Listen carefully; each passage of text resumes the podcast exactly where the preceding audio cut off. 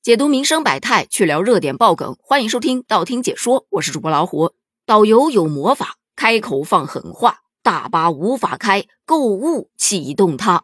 这说的是，近日有网友在社交平台发布了一则视频，说自己到九寨沟去旅游的时候遇到了一个导游。那个导游为了让游客购物，在大巴车上就大放厥词。他说：“你上车你就上车，你也走不了。这大巴车我还真敢说这话，我说的算。现在我说它坏了，马上它就坏，知不知道？我说它好了，它马上它就好啊。进去就大大方方的挑，大大方方的看啊，挑完看完了该买咱就出来啊。”人手一个小袋子，我看见了，咱就上车走啊！拿着国家这么好的政策来，别说买东西了，让你们捐点还能咋的呀？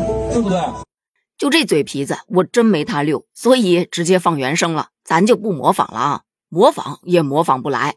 这个视频引发关注之后，就有小伙伴吐槽了，切，就差直接从钱包里抢了吧？可能是随着近段时间旅游经济的火爆，类似的事情好像经常可见。比方说，此前报道过的有三亚一导游带游客进入到一家玉石店，游客不想购物，立马就出来了。导游一上车就说：“你可以不买呀，但你没必要马上出来呀，屁股像插火箭一样，白白伺候你们几天了。”这番话听的这人能高兴了？于是双方就发生了争执。还有在张家界，有游客不购物，结果被导游给骂了。这收的是一帮什么垃圾客人呢？在游客表示质疑之后，他还威胁：“我让你有本事来，没本事回去。”这多少带了点人身威胁吧？黑社会行径啊！这个前段时间又有一游客发视频称被导游威胁，说今天只要从你手里赚不到钱，不是你死就是我死。我就是抱着这种心态带的团。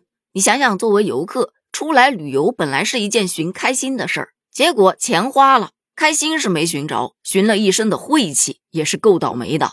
这换了谁，谁能接受呢？而每被网友揭发一起，当地的文旅局就出来说，一经查实，严格依法处置，绝不姑息。于是就出现了处罚通报天天见，恶霸导游还是天天有。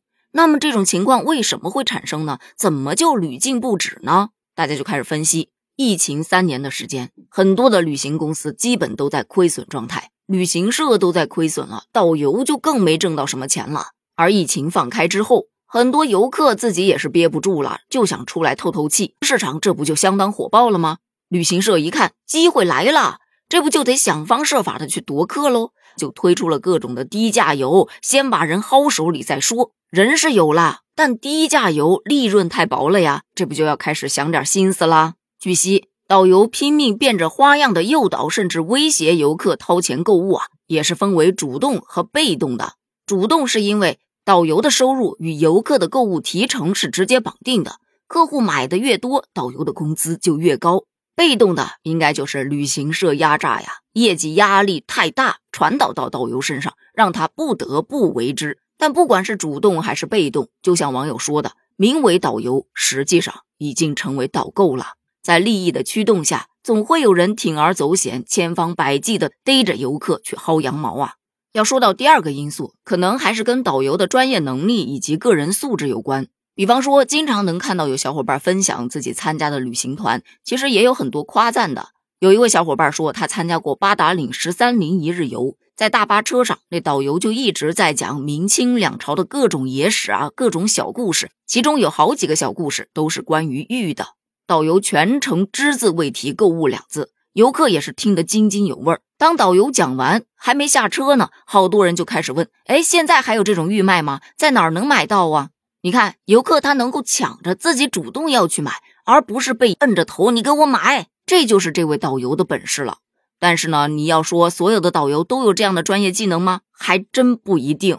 再来说第三个点，有人说呀，是因为监管的不够严，处罚的不够重。但凡抓到一个，往死里头罚。让同行们知道这犯错的成本极高，谁还敢再犯这种错误呢？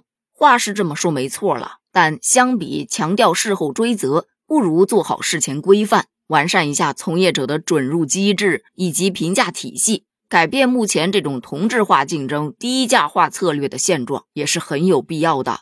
其次，导游也应该通过培训和学习，去努力的提升自己的专业知识和服务技能，更好的为游客服务。要知道。导游的位置是相当重要的，它是连接游客与景点的桥梁，有文化宣传的使命在，就别给自己家乡抹黑了。